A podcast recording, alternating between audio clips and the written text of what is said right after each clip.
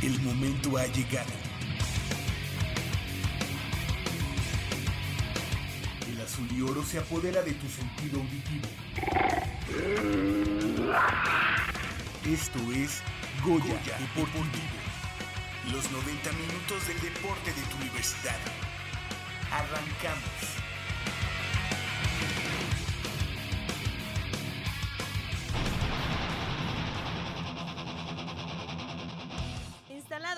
Instalado en 16 avos de final de Copa Libertadores, Pumas recibe a León en el cierre de la fecha 13 del Clausura 2016. Y en la intermedia de Onefa, Pumas Acatlán a mantener el buen paso en su visita a los toros salvajes de la Autónoma de Chapingo. Con 27 medallas culminó la participación del representativo de Lima Lama de la UNAM en el Nacional de la Especialidad.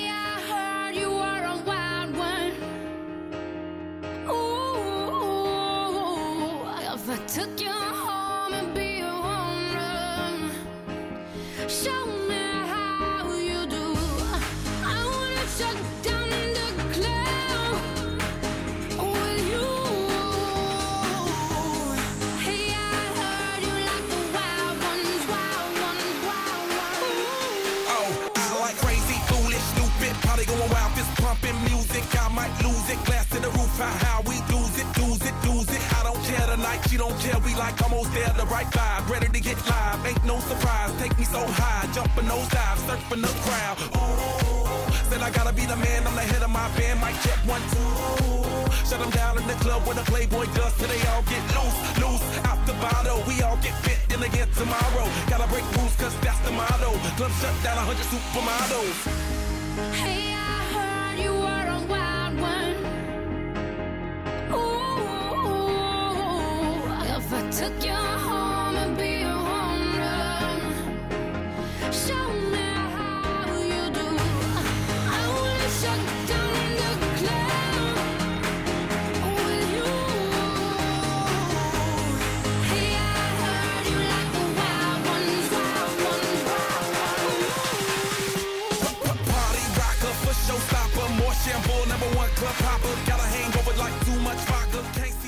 Las 8 de la mañana con 4 minutos y estamos entrando de lleno a una emisión más de Goya Deportivo, esta correspondiente al sábado 9 de abril de este año 2016. Yo soy Javier Chávez Posadas y les doy la más cordial de las bienvenidas a 90 minutos de deporte universitario, deporte de la máxima casa de estudios de este país.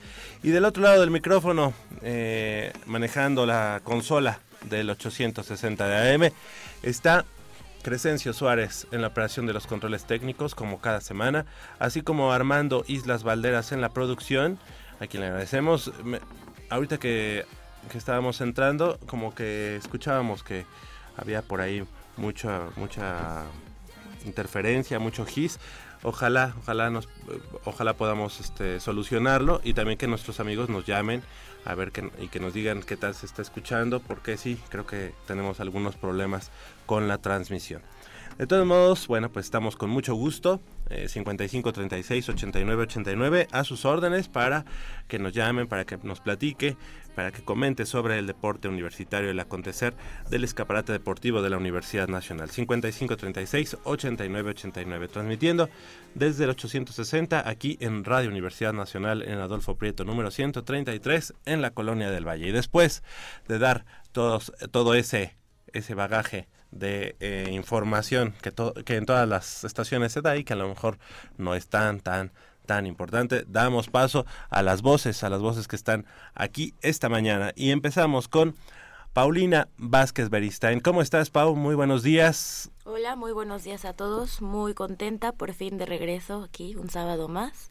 Me ausenté un par por trabajo, lo que sea, pero muy contenta de estar aquí de regreso con todos ustedes. Claro que sí, Pau, bienvenida. Y pues eh, eh, hoy tendrás también la oportunidad de platicar desde otro punto de vista, como es eh, como deportista que eres, como deportista de alto rendimiento de la Universidad Nacional.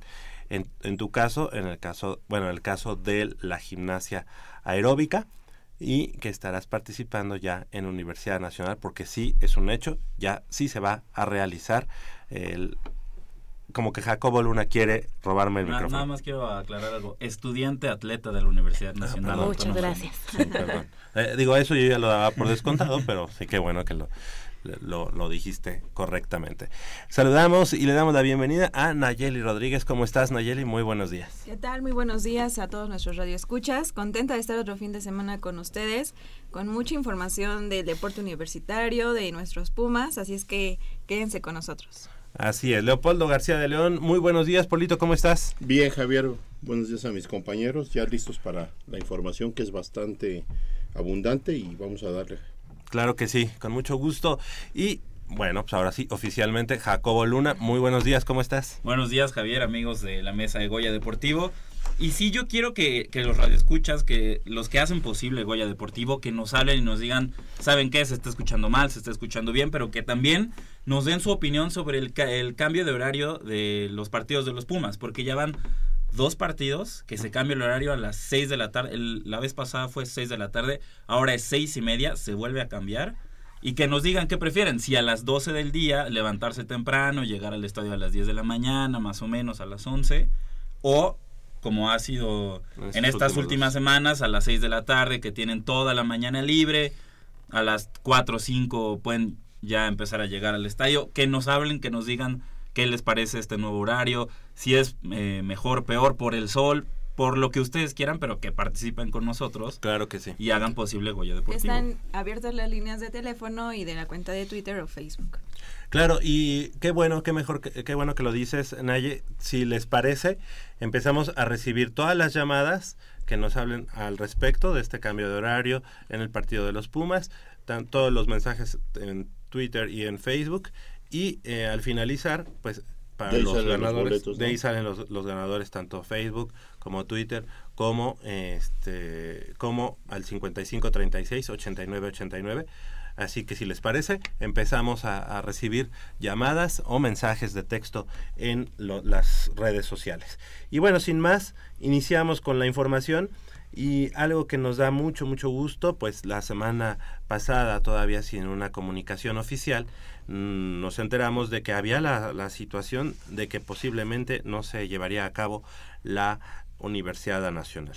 En ese sentido, hay que dejar muy, muy en claro que la Universidad Nacional Autónoma de México, pues no tiene ahí, em, digamos, mayor injerencia como tal, aunque haya sido gracias a la UNAM que se creó al Consejo Nacional del Deporte para la Educación, el CONDE, eh, es muy importante hacerles saber que la Universidad Nacional no tenía nada que ver. Eso estaba en otras instancias, como es la CONADE, como es el CONDE, y bueno, me gustaría de todos modos leer el comunicado que a partir de esta semana, el día 5 de abril, el pasado Martes. martes, exactamente, los representantes de la Junta de Rectores y Directores, los coordinadores regionales, delegados est- estatales, eh, comisionados técnicos e instituciones afiliadas, así como las sedes organizadoras, organizadoras del proceso Conde, fueron informadas de lo siguiente. Estimada comunidad deportiva universitaria, por este conducto hago de su conocimiento que desafortunadamente el día de hoy no ha sido po- posible suscribir el convenio de apoyo financiero con la Comisión eh, Nacional de Cultura Física y Deporte, la CONADE, mediante el cual se le otorga a este consejo, es decir, el CONDE, los recursos para la organización y desarrollo de los eventos del proceso deportivo universitario 2016. Por lo anterior, me es lamentable comunicarles que las actividades correspondientes a las etapas regionales y a la Universidad Nacional serán suspendidas hasta en tanto el Consejo cuente con la disponibilidad presupuestal necesaria. Sin otro particular y agradeciendo su comprensión, reciban un cordial saludo. Esto fue hecho por el doctor Julio César eh, Guedea, del- Delgado, delgado. Ajá, secretario general ejecutivo del Conde.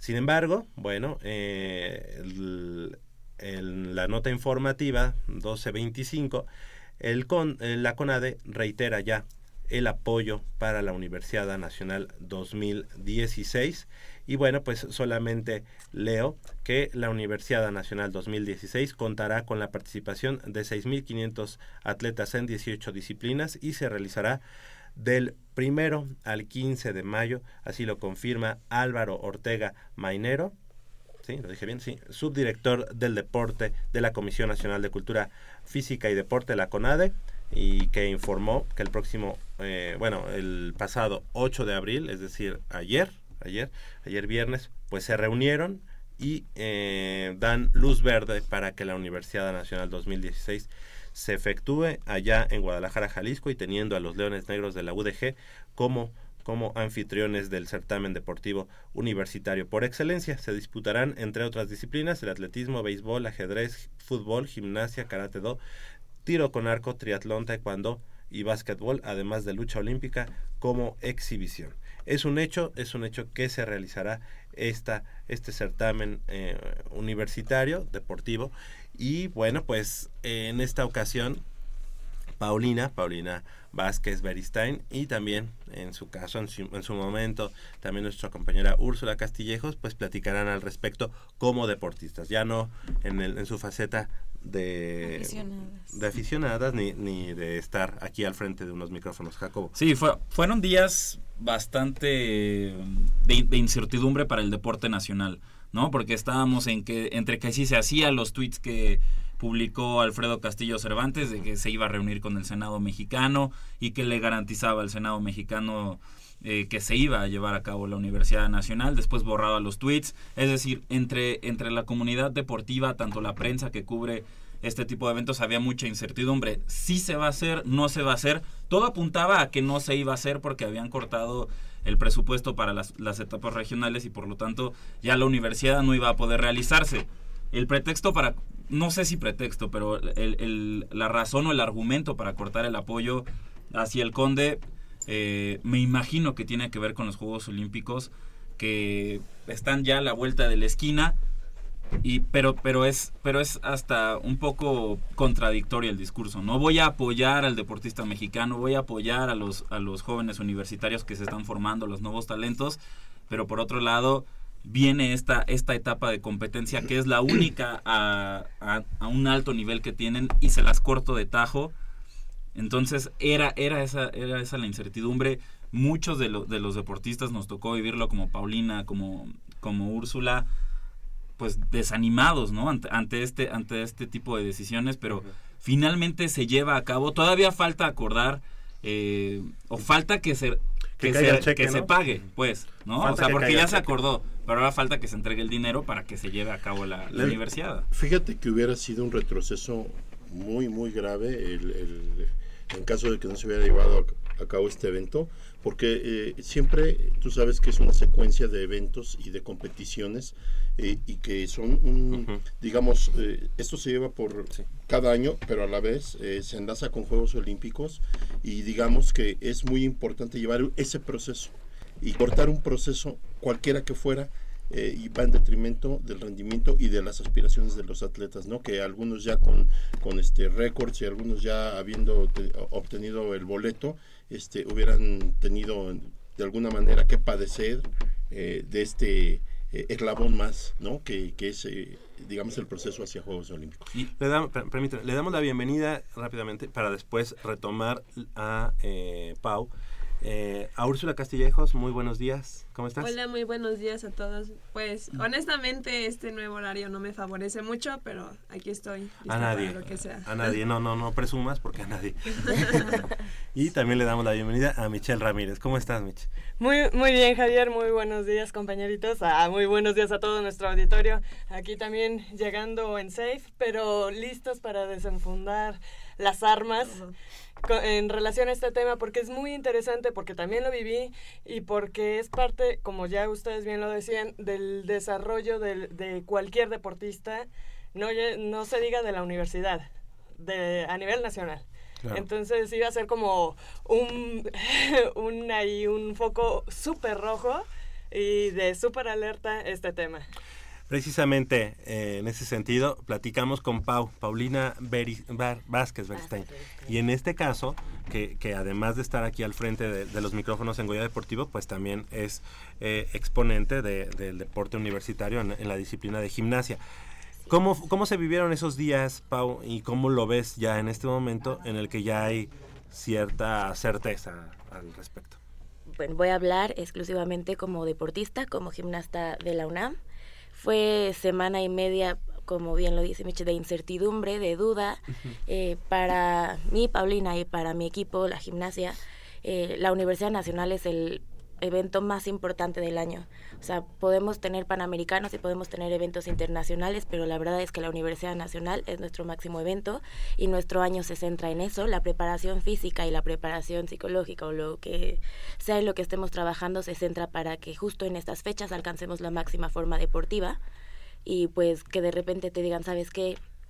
Este se va a suspender. Me parece que nunca se habló de una cancelación como tal, se utilizó la palabra suspender o posponer, no sé, se hablaba del siguiente semestre este que se hiciera o así, lo que generó pues un montón de este, de preocupación porque en mi equipo tenemos personas que están así en el límite de edad, pasa al siguiente semestre y ya no cumplen con la edad, o el siguiente semestre hay varios intercambios, entonces sí, o sea, era inevitablemente pensar en los cambios que podríamos eh, hacer en cambio de que se suspendiera o se, sus- eh, se Pospusiera. se pospusiera, exactamente.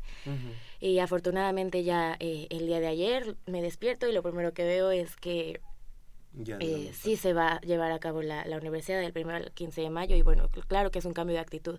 Toda la semana el entrenamiento estuvo bajo de ánimo y pues sí no va a haber.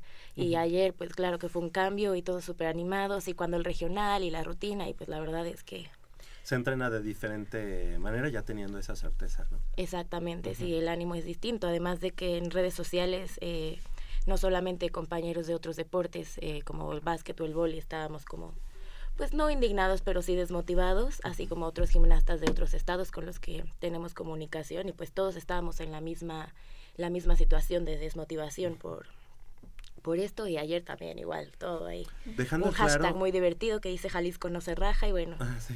medio viral por ahí.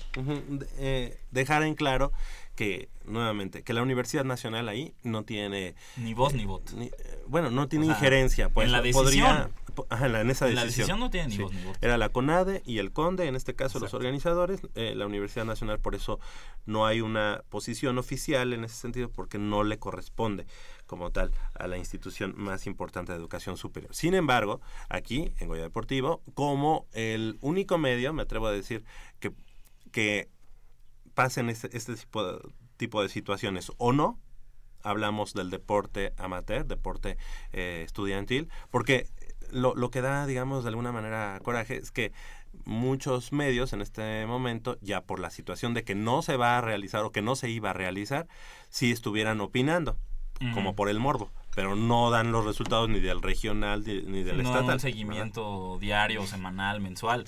Y hablaba Polo de procesos cortados. Y qué mejor ej- ejemplo que, que el de Paulina. O sea, no nos vayamos tan lejos. Aquí Paulina era el ejemplo claro.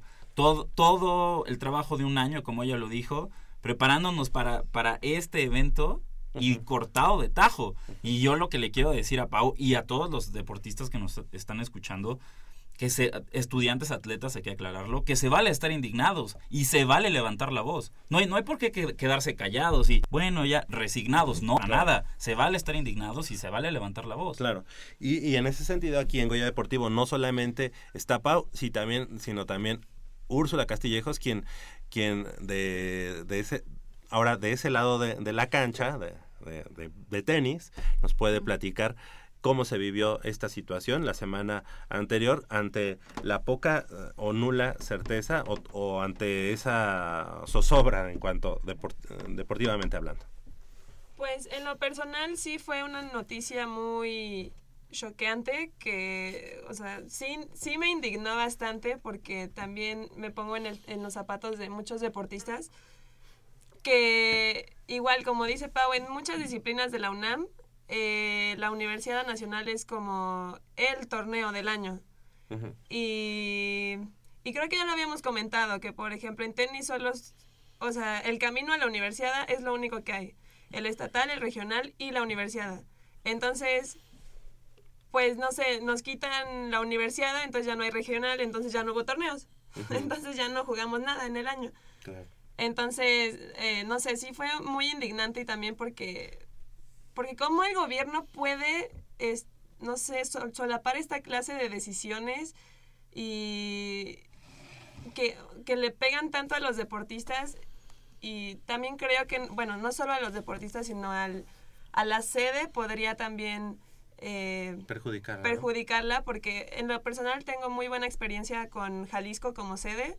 Creo que es, son excelentes para organizar eh, eventos deportivos y creo que con tan poquito tiempo que les están dando para regionales y ya universidad, pues no sé, no sé si también es presionar a la sede, ¿no? De órale, todo listo y ya lo que tenemos planeado, pues ahora acelerarlo y, y no sé.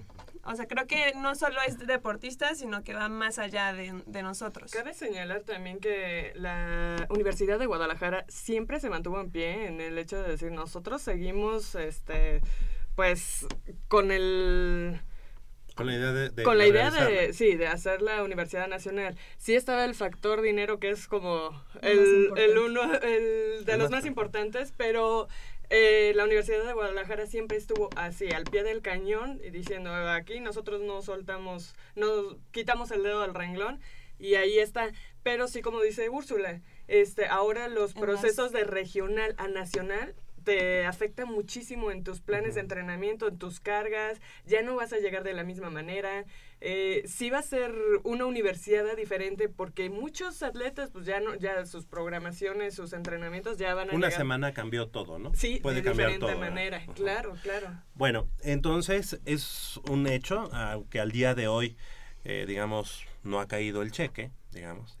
O sea, digamos que hay, hay 40 deta- hay detalles por, por afinar Por para que esto se lleve a cabo, pero Oye, definitivamente... A mí me gustaría, ahorita que tomaste la, la, la palabra, Pablo, tú que eres nuestro ana- analista y además eh, como más...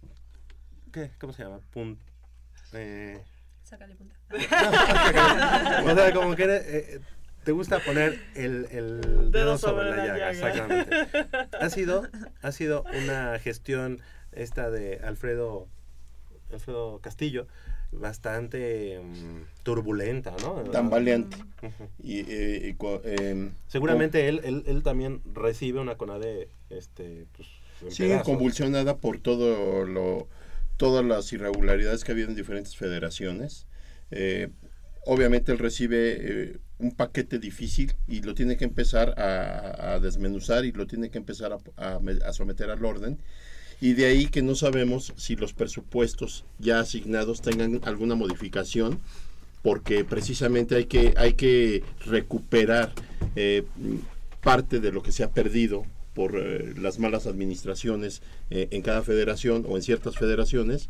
Entonces aquí lo que sucede es que es un efecto dominó.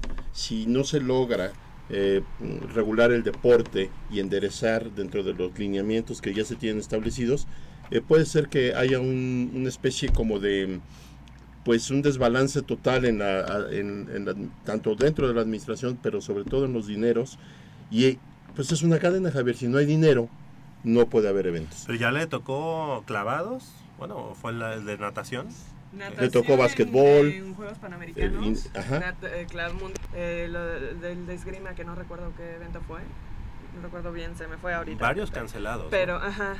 Y pues ya. y estábamos pagando una factura estuvimos a punto de pagar una factura aunque todavía no se llega a una, a una etapa definitoria se, se- se ha pagado muy caro el hecho de no haber organizado el mundial de clavados entonces eso pone en entredicho muchas cosas dentro de las diferentes federaciones y, y por consiguiente pues a nivel federal la CONADE se, se ve afectada por, por ciertas circunstancias ¿no? Eh, la gestión de Alfredo Castillo pues todavía no digamos todavía no la vemos como una realidad como algo ya este, establecido y como algo que este, empiece a funcionar porque se están dando estos traspiés ¿no? De eh, se habla de que en un momento no hay dinero eh, y de repente se habla de que siempre sí va a haber ese apoyo de que no, no habrá ningún problema pero sí cambia en los planes eh, de los atletas porque tú sabes que en cualquier deporte hay un plan de trabajo y está establecido hasta por fechas, ¿no? Entonces, cuando no se llevan a, cabo esos planes de trabajo al 100%, eh, el rendimiento del deportista se ve afectado. Pero sobre todo, el deportista se afecta todavía más cuando sabe que no tiene un apoyo sólido, que no sabe qué va a pasar. Digamos que ellos, lo dijo Pau, eh, hay una incertidumbre que no los deja trabajar al 100%. Entonces, de alguna manera sí tenemos que eh, observar, eh, ver eh, estos días, estas horas que están por venir, porque todavía están por definirse algunas, algunos detalles para que esto se, se concrete. Yo sí, a mí sí me preocupa porque, insisto, es, es, es un eslabón más del proceso formativo de, de- de- del atleta rumbo a los juegos más importantes, que en este caso son los Juegos Olímpicos. A muchos de ellos les afecta, pero sobre todo, y bien lo dijo Úrsula, este, si no tienes ciertos, ciertas competiciones al año, pues el atleta se puede quedar sin competir en todo, en todo el año. Úrsula. Pues yo la verdad creo que, bueno, no entiendo muy bien el sistema porque yo no entendía por qué los regionales se habían cancelado, ¿no? Si la universidad todavía estaba entre veremos y me decían es que no hay dinero, pero ¿Por qué truncas la pero, regional? ajá, pero no, o sea, la- lo que me refiero es que está mal el sistema, porque ¿por qué la CONADE tendría que pagar por los regionales? Yo creo que más bien la universidad de nosotros es la que tendría que pagar eso, porque no, o sea, no es, porque si quieres que tus deportistas vayan a ese regional, pues no sé, tú págales transporte, tú págales alimentación, lo que necesiten. Y ya en la universidad, pues ya de eso se encargará la sede, ya de eso se encargará la CONADE. Pero como que siento que igual sí es mucha carga que la CONADE tiene que pagar todo cuando, pues en estos deportes, más bien la universidad, o sea, ya, se- llámese UNAM, llámese Anáhuac, llámese VM, llámese lo que sea, es la que tiene que apoyar a sus deportistas para que puedan ir a un proceso de calificación. Y, y también digo, pues, o sea, tampoco no es que se necesite tanto. Nada más se necesita una, una universidad que sea sede instalación. regional, que te preste las instalaciones. Y son dos o tres días. Entonces, tampoco no es tan difícil eh, que los deportistas pudiéramos este, transportarnos, ¿no? Ir, ir a tal universidad a jugar y regresarte a tu casa. O sea, Jacobo. Ah, bueno, ahora en ese sentido lo que dice Úrsula, también si fuera así, si esa fuera la realidad, también estaríamos protestando, porque sería como, bueno, yo organizo la fiesta, pero tú tráete los vasos, tú tráete los platos, tú te traes la comida y tú te traes los refrescos. Así no funciona. Si tú vas a organizar la fiesta, pues tú pones todo y pones todos los recursos y pones todo lo necesario para que se lleve a cabo esta gran fiesta, entiéndase, Universidad Nacional. Ahora sí le digo a Polo, hay que diferenciar muy bien entre los deportistas de alto rendimiento que en este momento se están preparando para Río 2016 y los deportistas que sí son de alto rendimiento, pero que en este son 2016 su torneo de mayor importancia es una, una universidad nacional. Hay un mundo de distancia entre prepararse para una universidad nacional y unos Juegos Olímpicos. No podemos ponerlos estos en el mismo plato. No. Ahora, lo que se dice es que falta dinero porque la CONADE le está poniendo todo el apoyo y todos los recursos a los deportistas que van a Juegos Olímpicos. Ahora, si yo, yo me pregunto, si fuera al revés, también estaríamos golpeando a Alfredo Castillo Cervantes. Es que pues no está apoyando a nuestros deportistas que van a Juegos Olímpicos, fíjate, o sea, ¿cómo, ¿cómo puedes creer que el titular de la CONADE, después de todo lo que trae por detrás, no esté apoyando a nuestros deportistas que van a Juegos Olímpicos? Porque no es Yo claro ni aplaudo- transparente. Yo aplaudo que... No es transparente. e- Es, esa es otra Cuando cosa. pone esa un es tuit otra y lo borra, cuando no da una conferencia de prensa en el que diga, Sí, claro. ¿sabes qué? La federación tal, tal, tal, tal, está en números Sí. rojos porque se robaron el dinero. Por Sí, eso es que pero, no es. pero si me dicen, puede. ¿sabes qué? Esta universidad de alguna manera está en veremos porque todo este dinero lo queremos dar en apoyo a los deportistas que van en Juegos Olímpicos, no estaría tan, tan inconforme como si me dijeran, pues es que no hay dinero, pues porque simple y sencillamente pues se lo han robado y no hay, ¿no? O sea, ha- hay que también ver. Y, a- y antes, cuando fue el nombramiento de Alfredo Castillo Cervantes, eh, aquí, aquí lo hicimos y aquí se armó una mesa de debate sobre, sobre que si era el hombre indicado para, para el cargo, que si no conocía de deporte. Antes no podíamos juzgar su trabajo porque no lo habíamos dejado desarrollarse en este cargo. Ahora que lleva unos meses, eh, creo que ahí sí podemos empezar a decir, ¿sabes qué? Va por buen camino, va por mal camino, pero no antes, porque antes no había empezado a trabajar. Bueno, lo que es un hecho es también que, como tú bien decías, este, no puedes hacer una fiesta y que, que sea de traje, ¿no? Este, el, todo lo- a partir desde los estatales, a lo mejor en el tenis no lleva tanto jueceo, pero hay disciplinas que, como el atletismo, que de mínimo necesitas 30 jueces para llevar a, a cabo un, Certamen. un, un certamen. Entonces, esos jueces y el photo finish.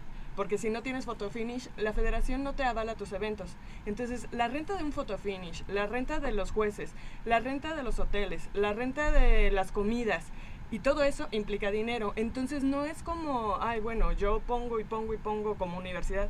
No es tan fácil. Eh, se, la universidad pone un, un porcentaje, la CONADE te tiene que apoyar porque para eso está.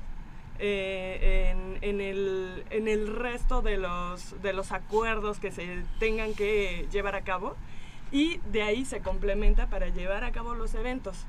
Eh, digo, tú llegas, viene gente de, del Estado de México, viene de Morelos, viene gente de, aunque se hagan aquí en el DF, y que no está tan lejos, hay gente que ni siquiera tendría para decir, bueno, ok, yo me quedo de una noche para otra en casa de mi tía, pero tu tía pues te puede aguantar unos días, pero no todos tienen gente de familia aquí, entonces todo eso implica dinero para poder realizar cualquier evento. Entonces, este, bueno, ya nos vamos a, nacionales, eh, internacionales. También los internacionales ocupan dinero, obviamente. Quiero puntualizar dos cosas muy brevemente. Eh, y tiene mucha razón Jacobo en, al decir que no podemos comprar una universidad con la gente que está preparándose para Juegos Olímpicos. Yo a lo que me refiero es que estos atletas, eh, como Úrsula, como Pau, de alguna manera estos procesos a ellas les sirven mucho o son necesarios para que si en algún momento dan el salto atletas de alto rendimiento eh, con aspiraciones a unos Juegos Olímpicos, todos esos procesos son necesarios. No pueden estar cortando cada año o saltándose uno, saltándose dos, es a lo que me refiero. Eso en cuanto a, a la... a- Aunque son los menos. Ajá, ajá, Son son los los, menos. menos, pero no, no dejan de ser eh, de- eh, competiciones importantes. Sí, porque Eh, nuestro sistema no te deja llegar exacto. muchas veces. y, y la otra, eh, en cuanto al- al- a la gestión de Alfredo Castillo, todavía no- sí se le puede calificar de alguna manera y no.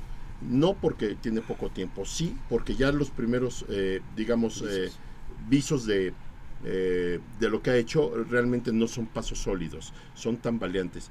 Y voy a decir a lo mejor algo que, que no va a ser mucho de su agrado, pero yo lo veo, y sin meterme a profundidad, yo lo veo así como un, una noticia en cierta forma oportunista, porque de repente dicen no hay nada y de repente dicen sí. Entonces ahí resalta la figura, ¿no? Así como que a- a- aprovecho como que son truquitos Yo soy el Salvador. que se, ajá, como que se pueden hacer truquitos cuando tu imagen está un poquito golpeada y deteriorada y de repente dar un golpe de autoridad y decir sí se llevan a cabo.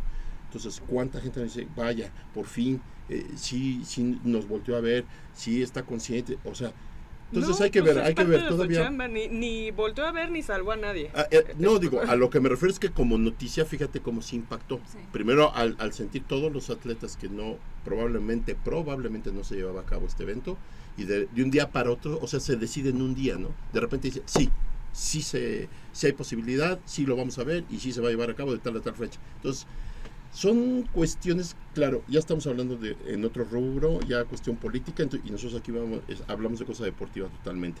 Esas son las dos este, puntualizaciones que quería hacer para que, para mí todavía está sobre el ojo del huracán eh, la gestión de Alfredo Castillo. Vamos a ver qué sucede. Nayeli Rodríguez, ya para finalizar este, este tema.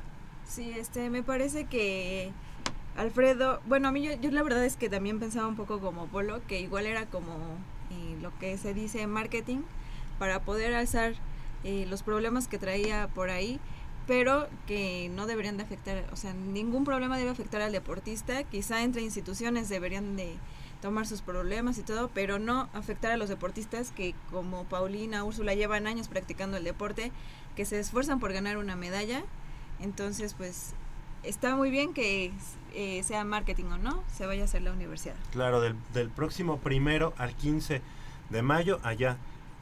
No, del primero al 15 de mayo, bueno, según lo que aquí me dice. Ah, y la CONADE estará eh, aportando para el desarrollo de este deporte universitario y para el desarrollo de la universidad alrededor de 40 millones de pesos. Así que bueno, pues así están las cosas. Eh, estaremos dando causa aquí de todo, de todo lo acontecido en la etapa regional, que es lo previo a la Universidad Nacional. 8 de la mañana con 35 minutos, hacemos una breve pausa aquí en Goya Deportivo y regresamos con mucha más información del mundo deportivo de la Universidad Nacional.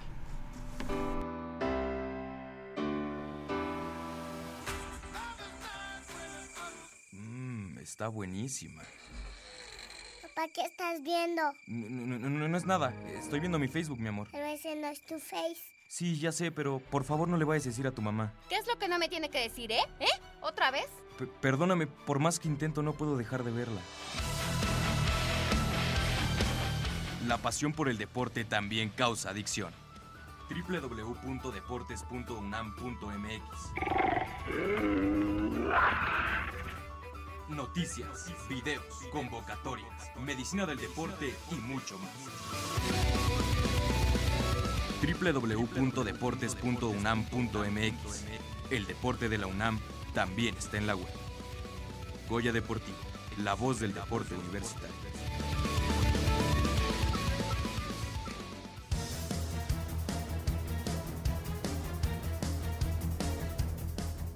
Tres karatecas de la UNAM lograron ser preseleccionados con miras al Campeonato Mundial de la Federación Mundial de Karate Do Shito Ryu, que se celebrará en Monterrey, Nuevo León, en octubre próximo. Los atletas auriazules consiguieron este estatus luego de su destacada participación en el torneo selectivo realizado en el gimnasio Juan de la Barrera de la Ciudad de México. Canek Roldán fue campeón en la división 84 kilogramos, mientras que Guadalupe Prestegui y Carmen León de Ingeniería y CCH Sur respectivamente lograron el segundo sitio en menos de 50 y menos de 61 kilogramos.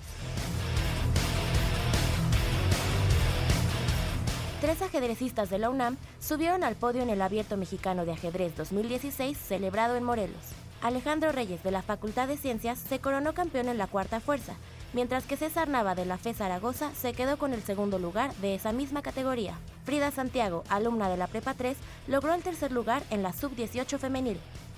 Este certamen es uno de los torneos de ajedrez más importantes de América Latina por el número de participantes y por el alto nivel de competencia.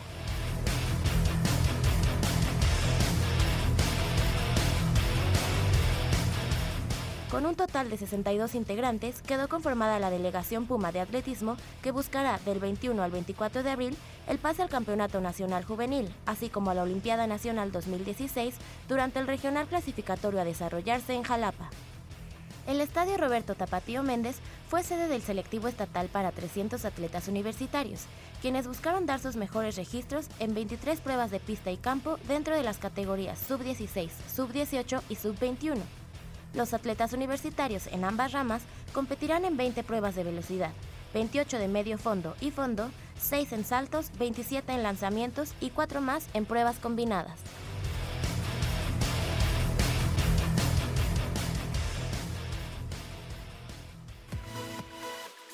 Cuando en Goya Deportivo se ponen curiosos, los expertos contestan.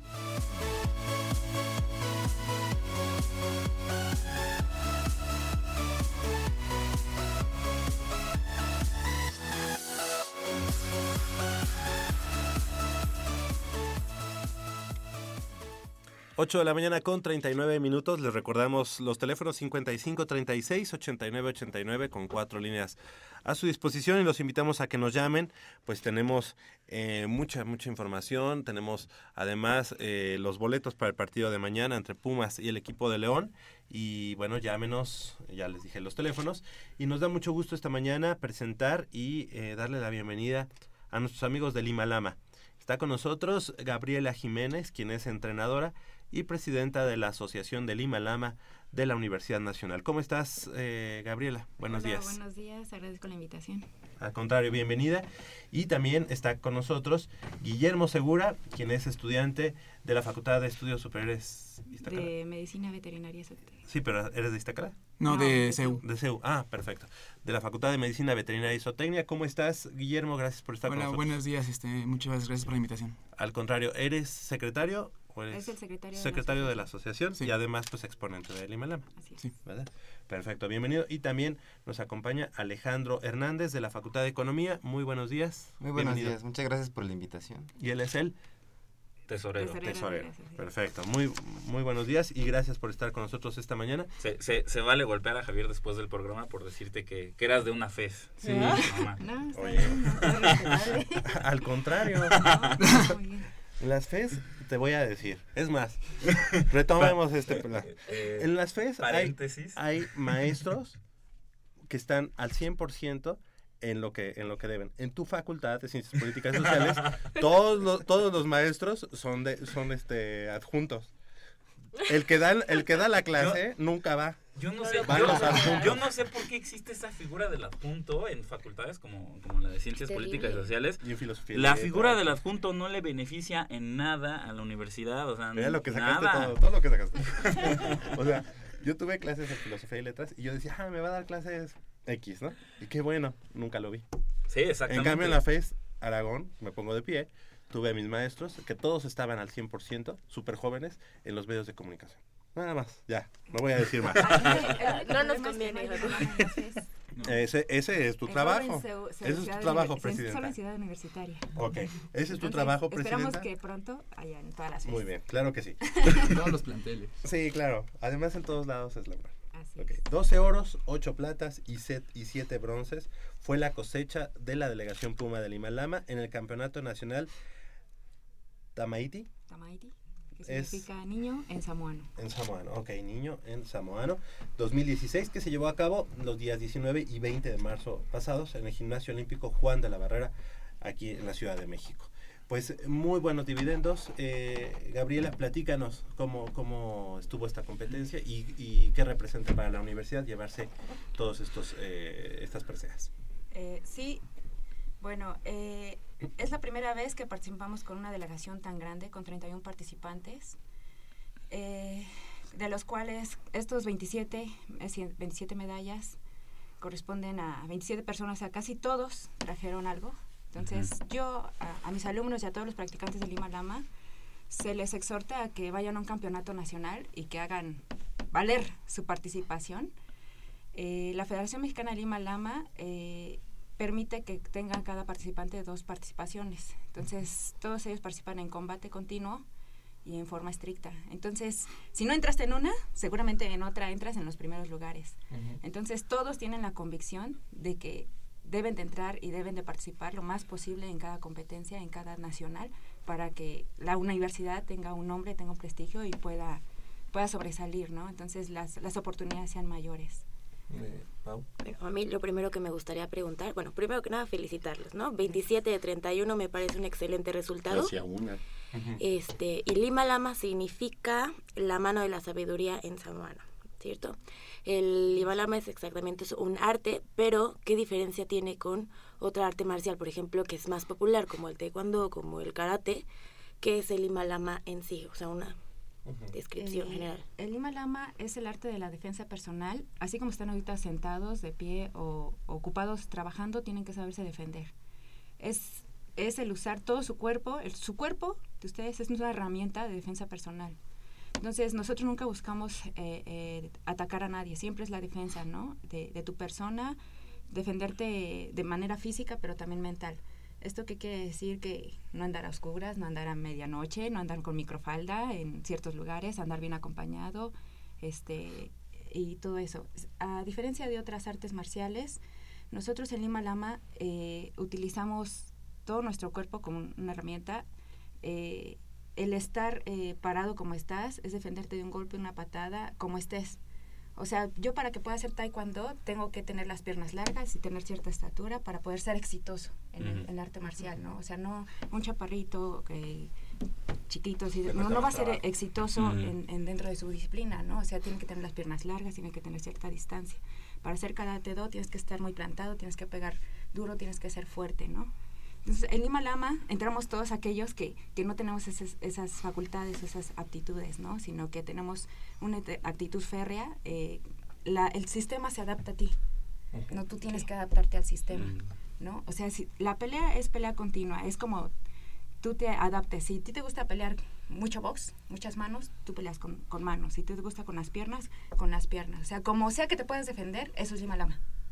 ¿no? No tienes que tener un sistema en el que te, te tengas que, que adecuar, ¿no? Sino tú agarras el sistema lo que a ti te convenga. Por ejemplo, eh, te tiran un golpe, un golpe, ¿no? Recto. Entonces de ahí te lo quitas y te defiendes. Pueden ser con, con tajos, que es este movimiento, bueno, que es con la parte del filo de, de afuera. Eh, haces un, un golpe recto o con esta parte de la mano, con el, el revés, le pegas la, la palma de la mano, el revés de la mano, le pegas a los bajos, o sea, es saberte zafar de ese, de ese momento de crisis, ¿no? Entonces, eh, casi la mayoría de los movimientos eh, de Lima Lama están dirigidos a que sean fluidos, sean movimientos fluidos, rápidos y a partes vulnerables del cuerpo, ¿no? Que son los bajos, la garganta, la cara, la nariz, el estómago, o sea, son movimientos fluidos, ¿no? No, no es nada eh, Mm, rígido. fuerte, rígido, ¿no? Es la fluidez del movimiento, ¿no?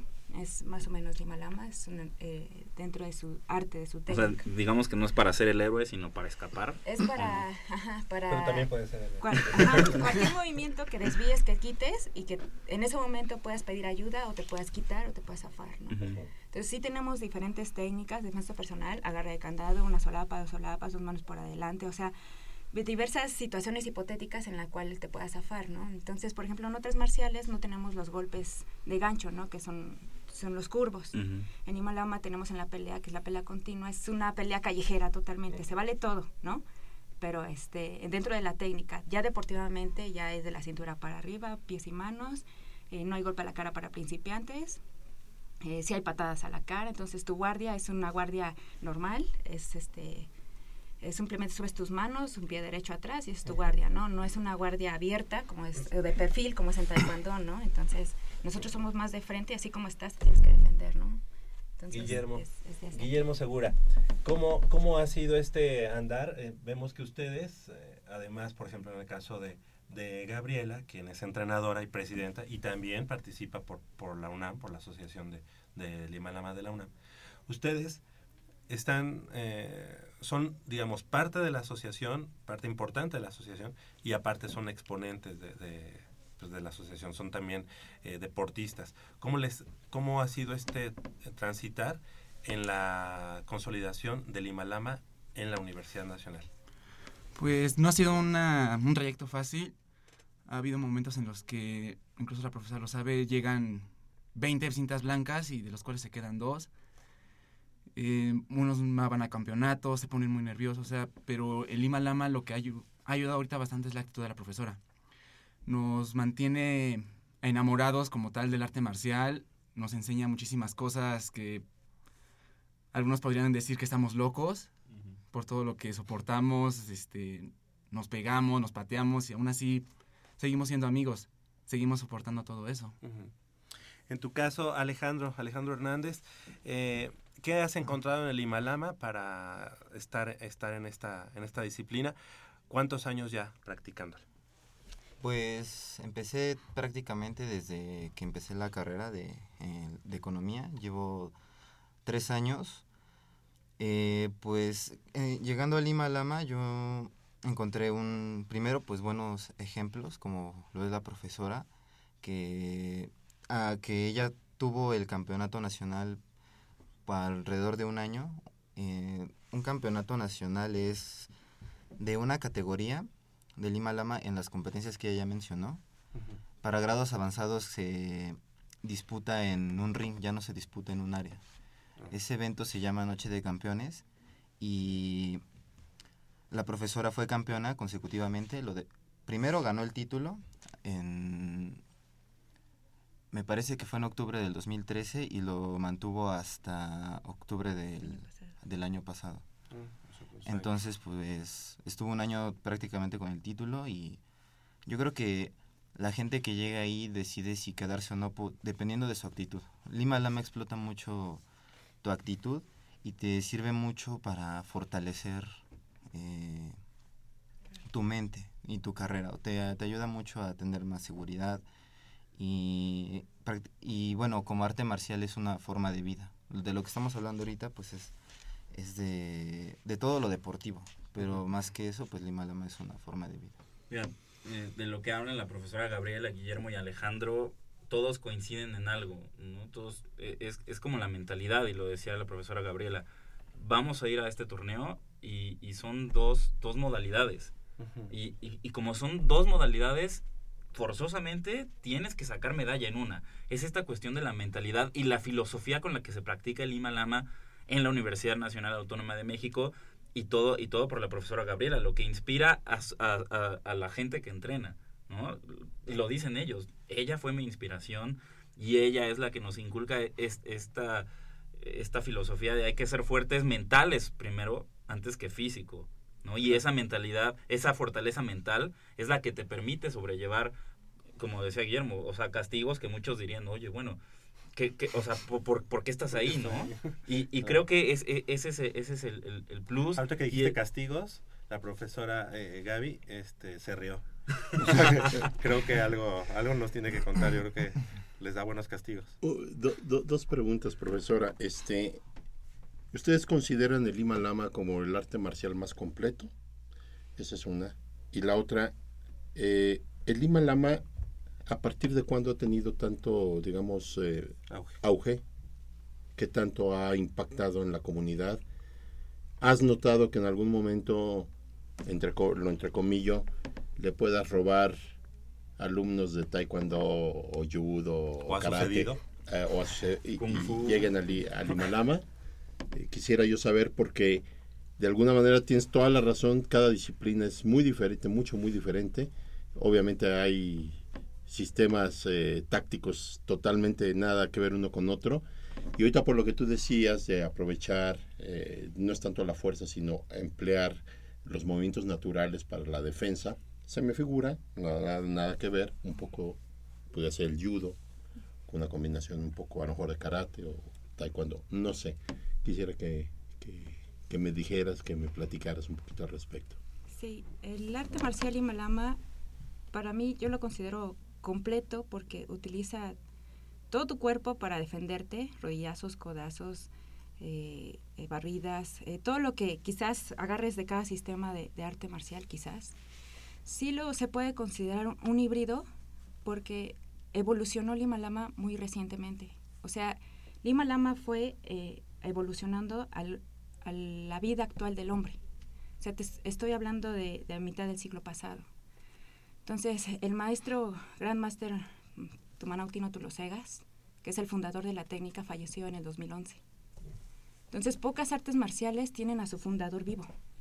Y Lima Lama lo tuvo hace pocos años. Tan longevo, ¿no?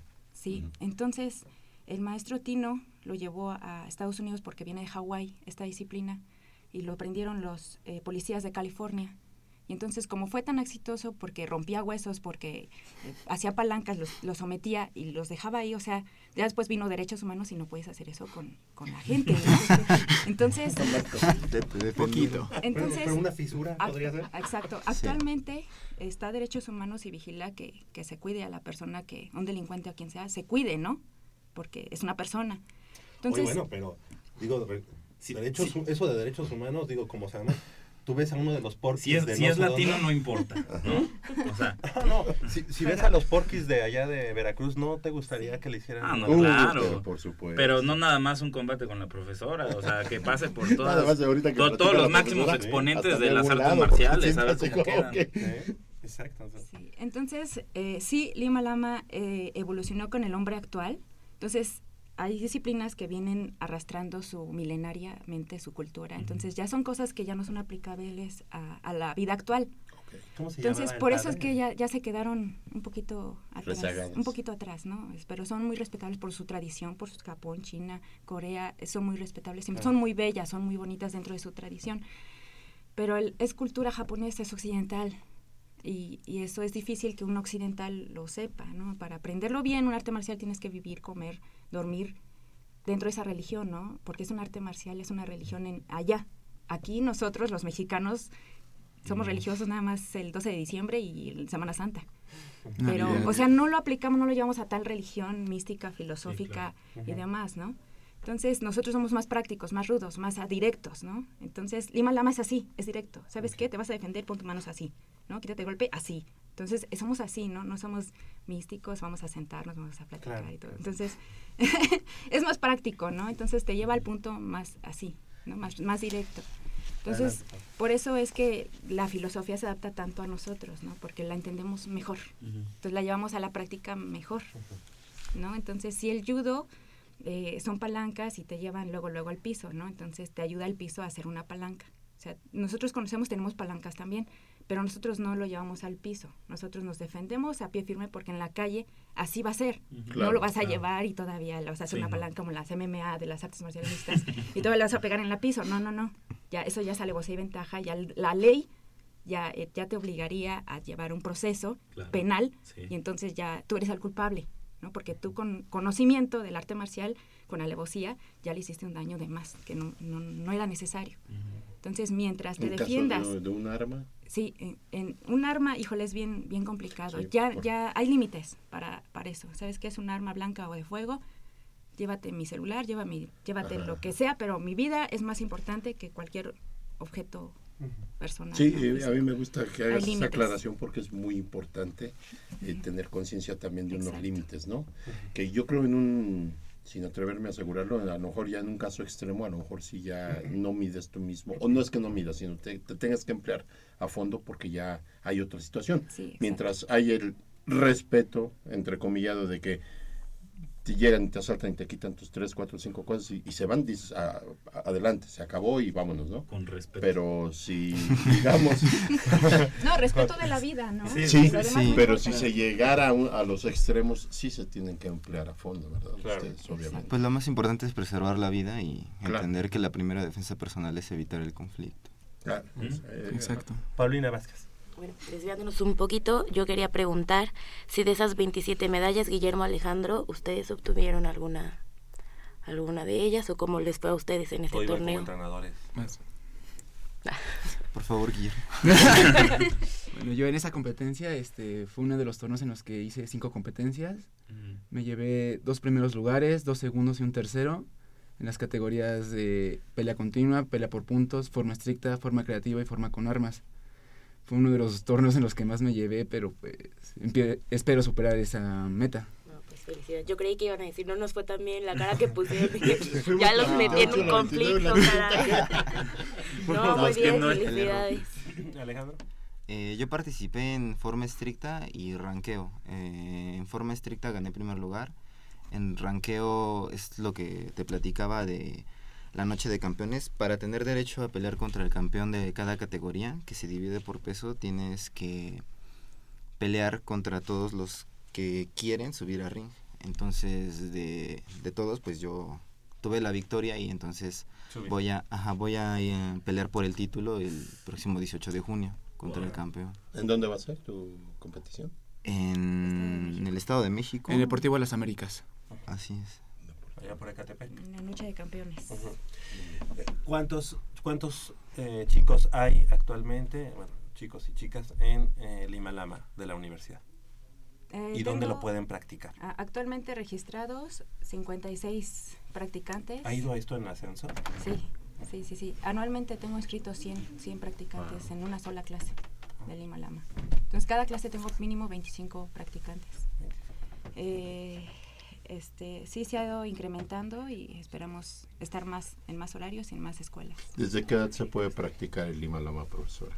En general, desde los cuatro años Desde los cuatro. hasta todas las edades, hasta que quieran aprender a defenderse. ¿Dónde, ¿Dónde pueden ir? ¿Dónde pueden acercarse y en qué horarios? En el ex reposo de atleta estamos en el estacionamiento número 8, eh, lunes, miércoles y viernes de 2 a 4 de la tarde. Están todos cordialmente invitados eh, a una clase de pruebas, sean universitarios únicamente. Ok, perfecto. Ahí en el ex reposo de atletas, costado sur del Estadio Olímpico Universitario. Pues felicidades, felicidades al equipo y a la Asociación de Lima Lama de la Universidad Nacional por todos estos logros. La verdad es que cada que viene nos da mucho gusto saber que es una de las disciplinas que se está practicando con mucho auge aquí en la universidad y con muy buenos dividendos. Eh, profesora Gabriela Jimena, Jiménez, entrenadora y presidenta de la Asociación de Lima Lama de la UNAM, muchas gracias por haber venido esta mañana. Muchas gracias a ustedes. Gracias. Guillermo Segura, que es el secretario de la asociación. Muchas gracias. Felicidades. Muchísimas gracias. Al contrario. Y también Alejandro Hernández, quien es el tesorero y quien además eh, es estudiante de la, de la Facultad de Economía. Gracias por haber estado esta mañana. A ustedes gracias por invitarnos. Y le deseamos mucho éxito. Sí, Ahora sí. su- 19 de junio. 19 de junio, pero ojalá 18. previo. 18 de junio. Este Todos 19 invitados. ya va a ser el campeón. Exactamente. Exactamente. Eso. 18 es, ¿sabes qué día de la semana cae? No. Es sábado. Sábado. No, pues el 19 Ah, al, al otro sábado vienes para que nos Pase presumas tu medalla. nos platicas. Claro, ya claro, va por aquí. cinturón de El campeonato. cinturón, exacto. campeonato Nos presuman el nacional. cinturón. Sí, es Perfecto. full contact, es contacto completo en ring. Y ya son parte de la selección nacional que nos representan eh, no, no, en futuro en los campeonatos internacionales que se llevan casi siempre en Estados Unidos o en España. Qué bueno. Felicidades. Felicidades. Aquí los esperamos. 9 de la mañana con un minuto, hacemos breve, breve pausa aquí en Goya Deportivo.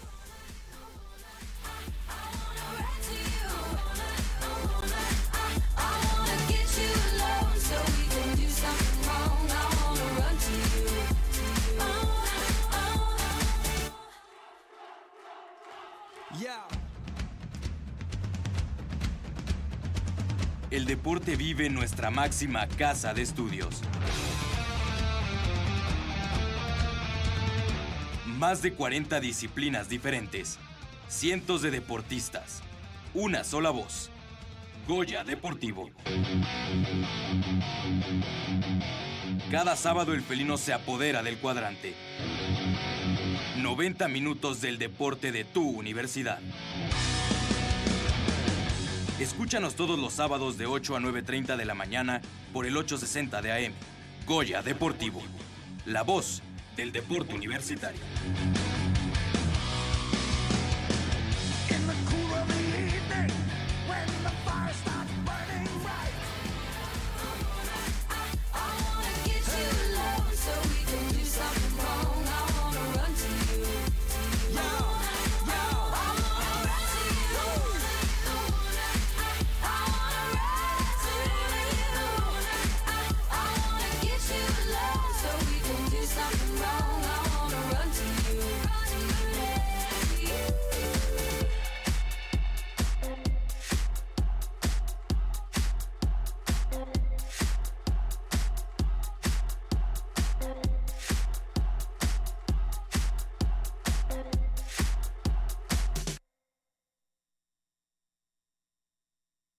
Nueve, nueve de la mañana con tres minutos, estamos de regreso aquí en Goya Deportivo y pues el día de mañana, el día de mañana allá en la pista eh, Virgilio Uribe de, de Cuemanco se va a llevar a cabo la tercera carrera, eh, eh, digamos, de convivencia de 5 kilómetros, digo, de, un- ¿de cuántos kilómetros? 5 kilómetros de la prepa número 8, la prepa Miguel E. Schultz de allá de Tacubaya. Y para platicarnos de ello está aquí eh, el profe Marco, ¿tu apellido? Marco? Leal. Marco Leal, exactamente, coordinador de actividades deportivas de la prepa número 8, de los Leopardos de la prepa número 8. Gracias por estar con nosotros esta No, mañana. gracias, gracias a ustedes por la, por la invitación. Aquí estamos. Exactamente. Y bueno, pues la tercera, la tercera carrera que se hace de la prepa número 8. Sí, ya, ya estamos haciendo tradición ahí con, con nosotros. Es escuela que es de las primeras de media superior del bachillerato de la UNAM que está haciendo tradición con esto, ¿no? Ya vamos por la tercera. La primera fue allí alrededor de Plateros, pero Ujú. algo conflictivo, ¿no? Los transportes públicos no respetan. Entonces decidimos emigrar el año pasado a- hacia este recinto olímpico, la pista Virgilio Oribe, y por tercer año, pues nuevamente ya estamos allí listos, ¿no? Ya. Perfecto. ¿Cuánta, el jueves pasado entregaste los paquetes allá en la prepa 8 y bastante, bastante gente, toda la gente de la, comuni- de la comunidad uni- este, preparatoriana de la prepa 8 estaba ahí presente. ¿Cuántos esperas eh, que haya? Pues mira, tuvimos un registro de 2.350 inscritos. Eh, en realidad, bien, pues no, esperemos que vayan todos. ¿no? Eh, pero eh, el año pasado tuvimos 2.100, ¿no? Allí, allí, contabilizados. Entonces este año, bueno, pues estamos esperando la misma cantidad, ¿no? Muy bien. Sin mayor problema. 2100 con número. Con número. Y sin número subió. No, subió muchísimo, sin número. Este, indudablemente, pues bienvenidos mañana Sí, a todos los que lleguen sin número, ¿no? Sí, sí, sí. Eh, todos, un- Tantos papás, porque son cinco categorías convocadas, ¿no? Ok. Los exalumnos, eh, los administrativos, los profesores. Tuvimos a- este año, el año pasado apenas llegamos a, a- a 10 profesores. Este año tuvimos 80 inscritos. Mira. ¿no? Este, y bueno, pues la masa, la masa grande, pues son los estudiantes de la prepa 8. Claro. Este, buenos días. A mí me gustaría saber eh, qué tan complicado es poder llegar a los eh, adolescentes casi jóvenes, eh, que obviamente pues muchos, bueno, evitar que se vayan en, en el alcoholismo, drogadicción y que puedan incorporarse a lo deportivo. Eh, eh, es muy importante esto. Eh, Hay que fortalecer mucho lo que es el área de cultura física, ¿no? En este sentido es la educación física la principal formadora de, de los valores ante este sentido. En nuestro plantel tenemos muchas actividades que eh, el principal objetivo es buscar que estos chicos se enamoren de esas actividades y, y el, el secreto oculto es que se vayan al deporte representativo, ¿no? De la prepa y de ahí hacia la universidad, ¿no? Es lo maravilloso. Pero el gran beneficio social de esta situación es que se crea un gran sentido de pertinencia a su plantel, porque allí empiezan a ser universitarios, ¿no? con el amor, orden y progreso, y, y- y luego ya con nuestra alma mater de la universidad. Y después de allí, pues de forma oculta los alejas del cigarro, del alcohol, de las fiestas, ¿no? Los viernes, ¿no? Es donde más estamos impactando con actividades donde jalamos a los chicos y se los quitamos a esa sociedad que no es tan buena, que está afuera de todos los planteles de las prepas y que se lo está llevando gratis a fiestas, ¿no? Claro. Entonces nosotros se los retiramos con actividades hechas en casa. Perfecto. Y bueno, algo, algo importante es, ahorita decías, eh, es de las primeras. Pues yo creo que es la única prepa que tiene una propia carrera, carrera. ¿no? Pues sí, digo, Digo, a lo mejor no lo eh, quieres eh, decir, pero... Este, pero bueno, ya lo única. dijiste. Pues yo no dudo que por ahí. Es, es bien complicado esta situación. eh, es una suma de voluntades ante esta, esta situación. Indudablemente, eh, nada es gratis. Nuestra universidad, sobre todo esta área de cultura física, al no tener una partida económica para darle el sustento hacia todos los deportes, pues tenemos 13 deportes nosotros en la prepa.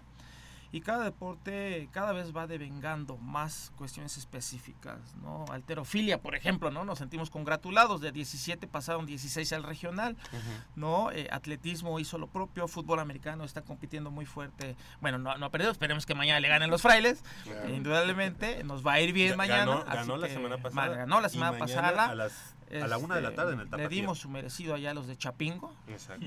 Y, y, este, a ver cómo nos va en la segunda vuelta, ¿no?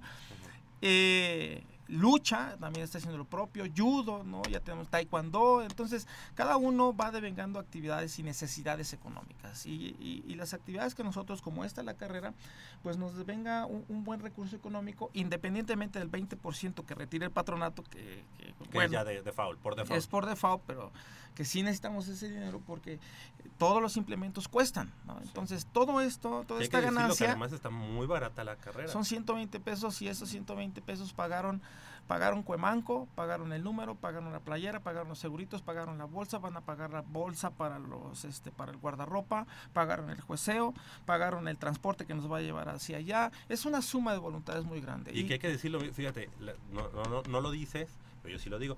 El Pumatón ya desde hace cuánto tiempo no entrega medallas. Y cuesta. Y en la prepa 8, a todos los que corren tienen su medalla. Bueno, les vamos a dar medallas a los de los primeros lugares, ¿no? Estamos trabajando para Sí. que la cuarta carrera, todos los chicos, todos los chicos que corran los 2000 o los, los que sean, se- eh, todos tengan su medalla. Estamos trabajando porque es una suma de voluntades esta Claro. situación. Por eso decía, lo del patronato que es por default, bueno, pues eso de patronato por default nos está quitando da- poder darle las medallas a los 2350 corredores que tenemos en estos Pero es que momentos. fíjate, hay una situación bien importante. Este, yo alguna vez platicaba con Javier que en una competición, a mí me encanta la carrera. Este, eh, yo como corredor prefiero una medalla que una playera. Pero cuando se combinan las dos cosas es fabuloso, obviamente.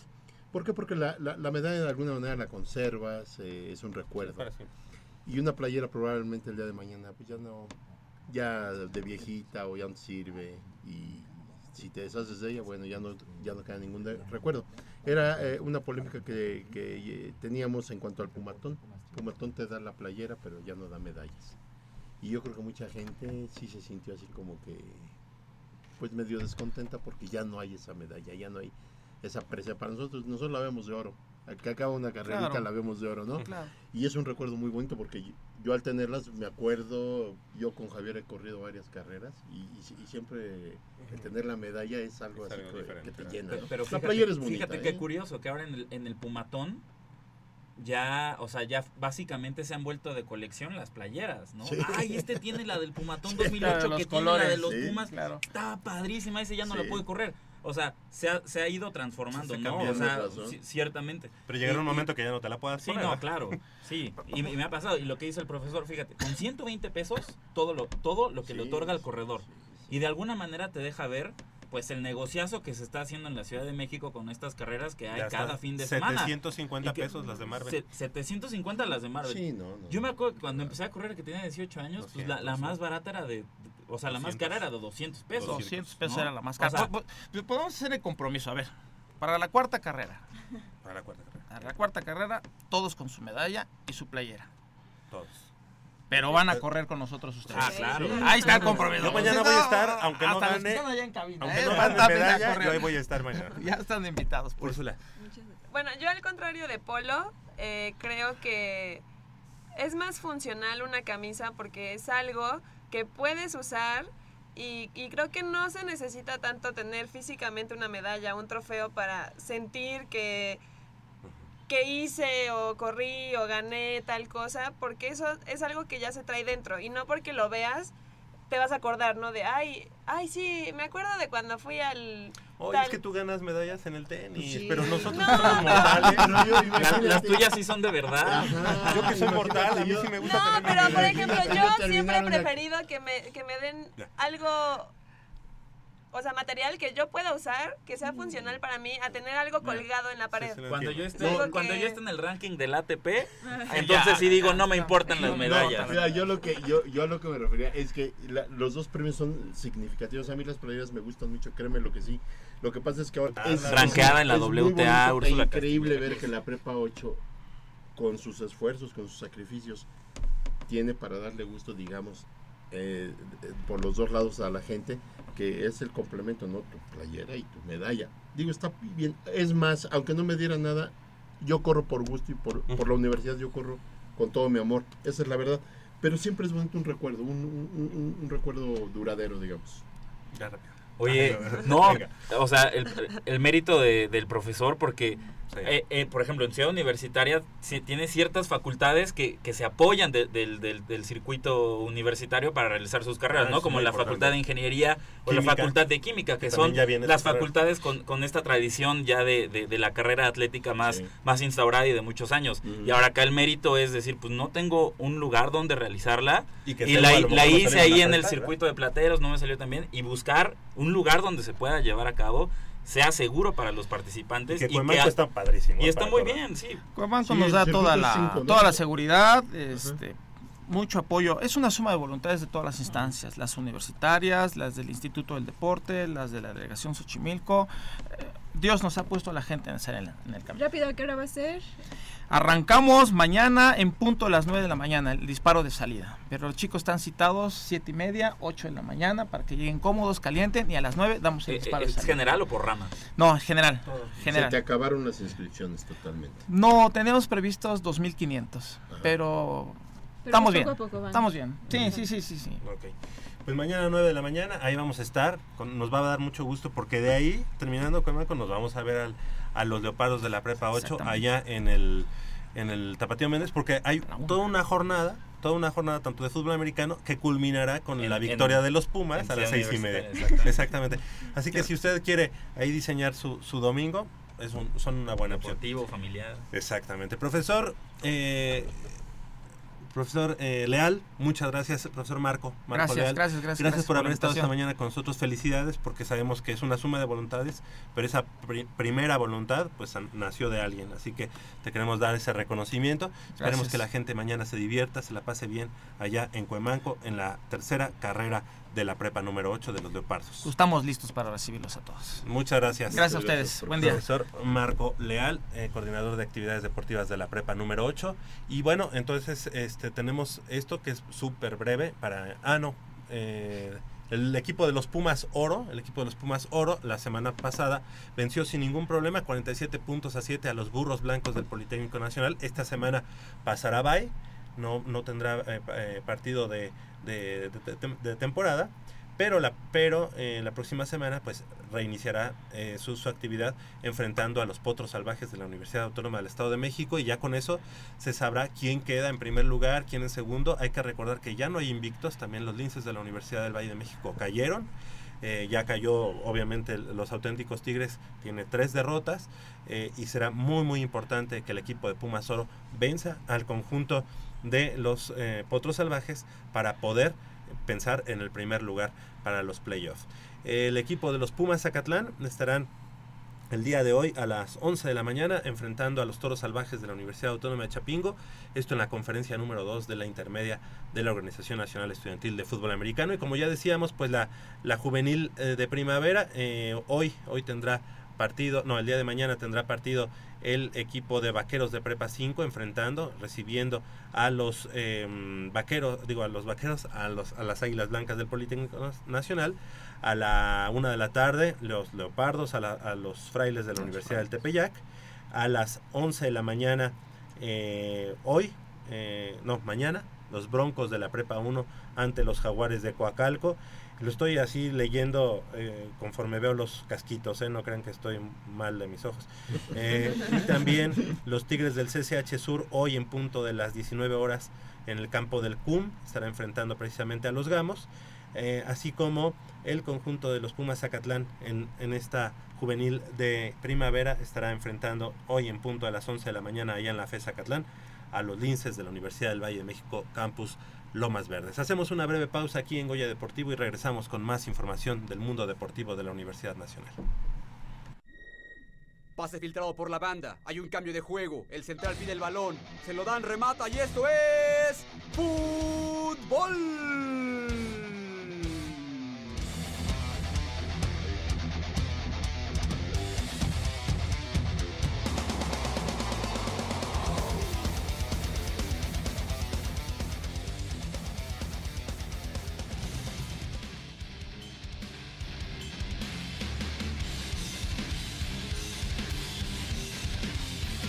Los Pumas suman 37 partidos sin poder derrotar a Chivas en Guadalajara, pues con la derrota de 4-0 tienen ya 16 derrotas y 21 empates. El duelo que cerró la jornada 12 del Clausura 2016, Orbelín Pineda e Isaac Brizuela pusieron al frente al rebaño en los primeros 45 minutos, mientras que en la parte complementaria, nuevamente el Conejito y Javier López pusieron el marcador definitivo. Los universitarios obtuvieron un 40.6% de posición del balón, mientras los jaliscienses un 59.4%. Sin embargo, en el desarrollo del juego, Pumas lució inoperante. Con este resultado, los capitalinos bajaron a la decimosegunda posición al quedarse con 15 puntos. El otro lado de la moneda para los auriazules es la Copa Libertadores. El equipo comandado por Guillermo Vázquez ganó 4-1 al Olimpia, por lo que están matemáticamente calificados a la siguiente ronda, pues son líderes del grupo 7 con 12 puntos. Al tercer lugar del sector le sacan 8 unidades cuando restan 3 por disputarse. Cristian Riveros fue el encargado de abrir el marcador para los paraguayos. Sin embargo, en la parte complementaria, Gerardo Alcoba, Matías Britos, Eduardo Herrera e Ismael Sosa culminaron las jugadas al fondo de la red. Además, con su anotación, Sosa se mantiene como líder de goleo de la Copa con 5 anotaciones. Para Goya Deportivo, Nayeli Rodríguez.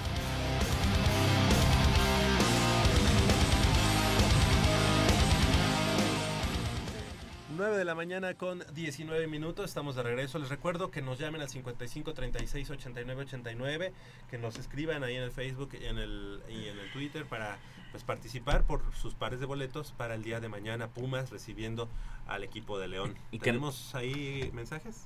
Así es, pues la mayoría de los que nos dejaron comentarios en Twitter están en favor que cambie el horario a las seis y media o seis porque ven un mejor rendimiento y solo una persona dice, solo dos personas dicen que deberían de dejar el horario de las 12 porque es una tradición. Este, entonces, pues yo en sentido de rendimiento me parece que sí debería cambiar el horario. El, ¿Qué opina usted? el, el horario de las 6, digo, es el que se ha manejado en estas últimas semanas, pero recordemos que un partido de cuartos de final contra Pachuca en Liguilla se jugó hace dos años, me parece, jugó a las 5 de la tarde. Entonces, estamos, estamos hablando más o menos de ese rangos entre 5 de la tarde, 7 de la noche, ¿no? Que sea cambiar el horario de las 12 si estuviera- entre, entre si ese estuviera lapso. en tus manos, ¿cuál, ¿cuál pondrías? ¿Qué horario? ¿Lo dejabas a las 12? Si estuviera en mis manos, yo lo cambiaba 6 y media o 7 de la noche. yo. En domingo. En domingo. Es que me parece que un problema de lo que de que no se pueda cambiar el horario es que tenga la UNAM que pedir a sus trabajadores que vayan domingo en la noche a poder ofrecer un servicio. Entonces, yo creo que por ahí va un poco la, la cuestión que obviamente pues los domingos son para descansar, para estar en familia y que le digan, oye, pues tienes, tienes Bueno, que ir a trabajar a las dicen, 7 pero domingo. también les Pero también les No, pagan sí, las claro. horas extras, ¿no? Este, Yo dejaba el horario de, de las 6 y me atrevo a decir que hasta las 7 de la noche sería un horario Yo lo pondría, pero en aceptable. sábado, fíjate. Probablemente, eh, que te voy a decir, el domingo... Es que hay muchos partidos en sábado. Eh, eh, el domingo... importa, yo, yo le voy a los Pumas. Sí. El no domingo, el domingo la verdad es que es un día probablemente en alto porcentaje que la gente ya no hace gran cosa. Sí convive con la familia, come con la familia, es más familiar el domingo que el mismo sábado. Eh, A lo que voy es que eh, no es un horario que te desvele ni que te altere los planes del domingo, en una gran mayoría. Ahora, yo lo veo en cuestión de ya el riesgo que hay con estas asoleadas tan salvajes. Sí, está. Este, hay que pensar un poquito también en el aficionado. Te- Hay que pensar en el atleta y para que el atleta tenga un mejor rendimiento, pues un horario más cómodo, más fresco, digamos, y vamos a obtener a lo mejor mejores resultados. Pero también hay que pensar en la afición. Hay mucha gente, ¿verdad? Autoridades o gente que acostumbra ir a la parte baja del estadio. Y bueno, pues a lo mejor para ellos no es factor si se juega a las 6, si se juega a las 12. Sí, si llegan temprano. En otras circunstancias. Y si Exactamente. llegan temprano, les toca sombrita. Exactamente, entonces yo sí dejaba ese horario, Javier. La verdad, eh, a mí se me hace muy agradable. Si fuera en sábado, qué maravilla. Y si no, aunque fuera domingo, pero es un horario que te permite, a mucha gente le permite desayunar, estar con la familia en la Fíjate mañana, es- comer con la familia. Para quienes constantemente vamos al estadio, Así es. es eh, ahorita también lo veo por el otro lado. De repente ya no ver a los Pumas a las 12 es como un cambio de es como el cambio de horario. Ajá. Es Sí. como el cambio de horario. Te rompe la rutina. Pero yo te ¿no? voy a porque, decir algo. Porque muchos tienen instaurada esta sería rutina que- de Sí. nos vamos a desayunar temprano, Sí. Llegamos al al esta, Sí, desayunamos sí, sí. bien. Como que ya haces estadio. las cosas Sí. este, con respecto Que a sí tiene su, su, su sabor jugar a las 12 del día. Sí, pero ya Eh, no, eh, ya no es sano, ¿no? Pero ya lo vemos de- desde, Pero- otra, desde otro punto de vista, o sea, la cuestión salud.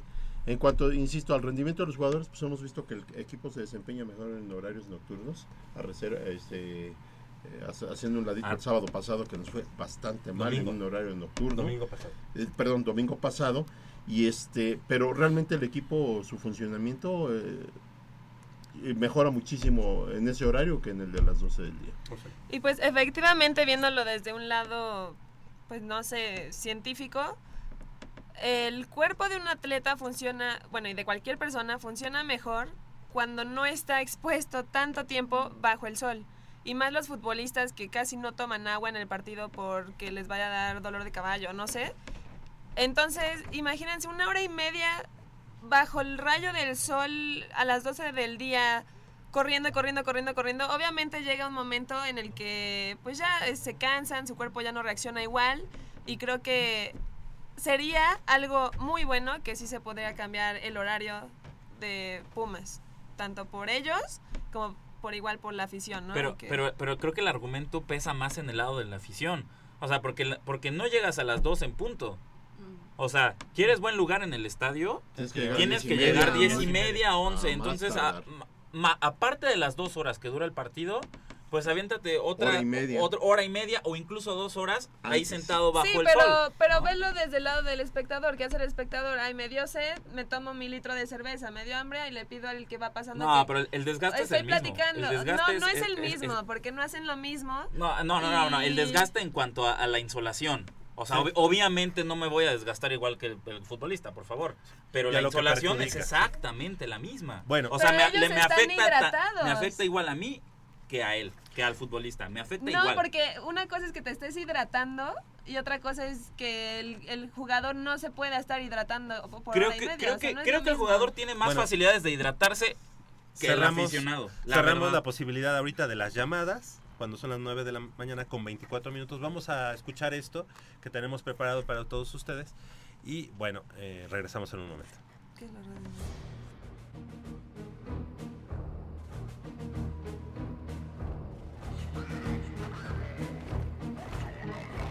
Pone Brizuela por arriba, Saldívar. Encontró al Cone, la tiene el Cone, el 3, el 3, Y Chivas intenta tener ahora el balón con algunos soles desde la tribuna. Chofis, Saldívar, Gullit, otra vez Chofis, viene Chofis, sigue Chofis, golazo, golazo, golazo. Estupenda jugada. Pues ya se acabó el partido.